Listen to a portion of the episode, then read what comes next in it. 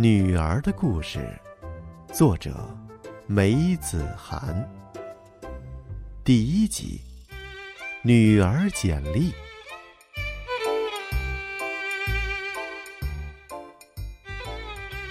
姓名梅思凡，是他奶奶给他起的。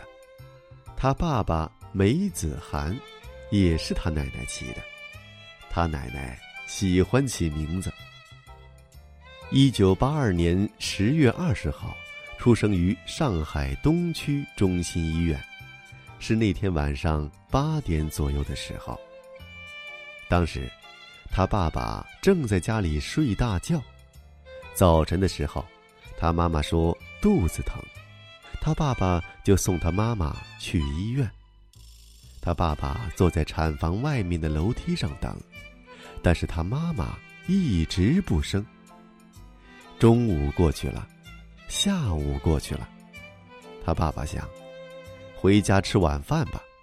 吃好晚饭，他又想，现在肯定还没生，就决定睡一会儿大觉。结果，他的姑姑从医院奔回来，说：“哟，你还蛮肆意的哦，生了，他生下来是六斤一两。”籍贯。安徽，是他爷爷出生的地方，是他爷爷的爸爸出生的地方。就在那个美丽的黄山旁边。他的爸爸梅子涵则是出生在上海，上海东区。他跟着爸爸去过黄山旁边的那个老家和乡下，景色迷人，永远难忘。尤其是那条流自深山而来的溪，那座古老的很的桥，青藤垂挂。爷爷的爸爸的墓在高高的山上，那是个多么气派的墓，好像是个伟大人物。爷爷的爸爸是个医生，当过一所高级学校的校长，字写得像书法家。在气派的墓前，他跟着爸爸一块儿鞠躬。爸爸说：“我们的前辈辉煌过呀。”他们是在向辉煌鞠躬，很多年前的辉煌。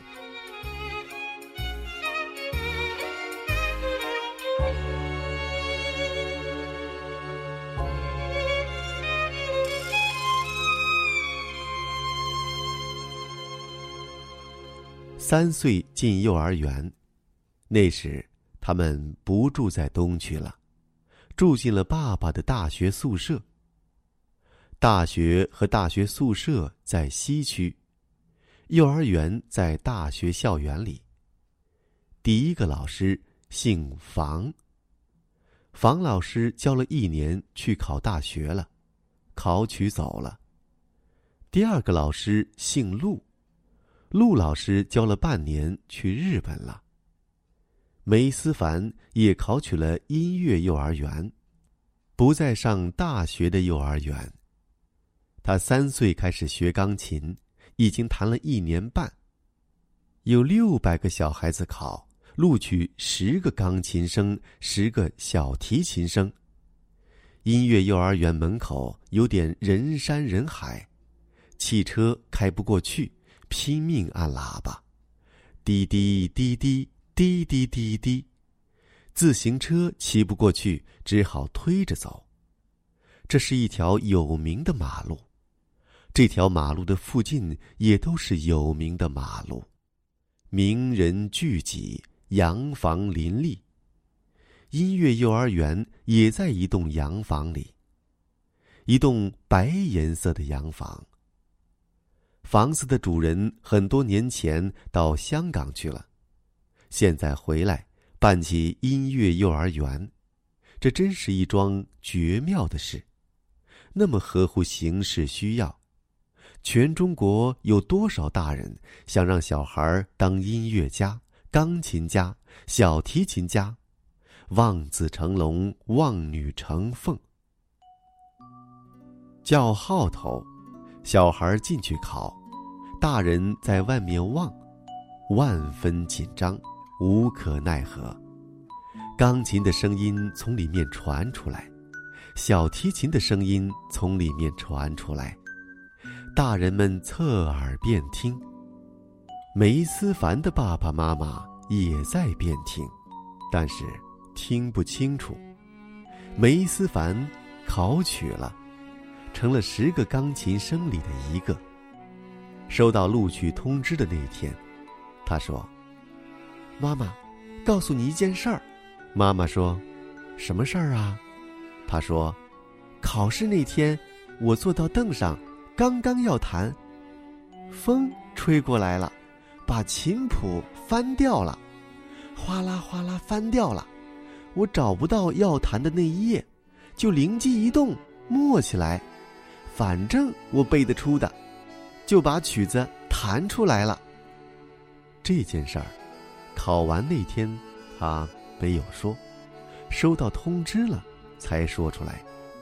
他大概是怕那天说出来会大惊小怪，遭骂。妈妈要大惊小怪的说：“哎呀，你肯定考不取了。”爸爸要大惊小怪的说：“哎呀，你肯定考不取了。”音乐幼儿园教他弹钢琴的老师是电影《巴山夜雨》里面演小女孩的那个小姑娘的母亲。小女孩唱道：“我是一颗蒲公英的种子。”其实。现在的小孩，也都像蒲公英的种子，被大人吹来吹去，被爸爸妈妈吹来吹去，没有自由。梅思凡也是蒲公英的种子，他不是很想弹钢琴，但是他要弹钢琴，考取幼儿园。音乐幼儿园毕业，上小学。是大学的附小，也在大学校园里，在他家住的房子旁边。他家住的房子叫第九宿舍，从第九宿舍出来，往左拐，再往前走，是他上过的幼儿园；往右拐，再往前走，就是小学。小学班主任也姓陆，刚刚从师范学校毕业。像大姐姐，教语文，从一年级教到五年级。他喜欢梅思凡。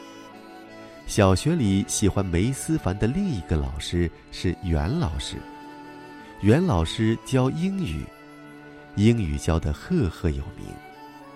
梅思凡当过班长、中队长、大队长、中队学习委员。五年级结束，考中学。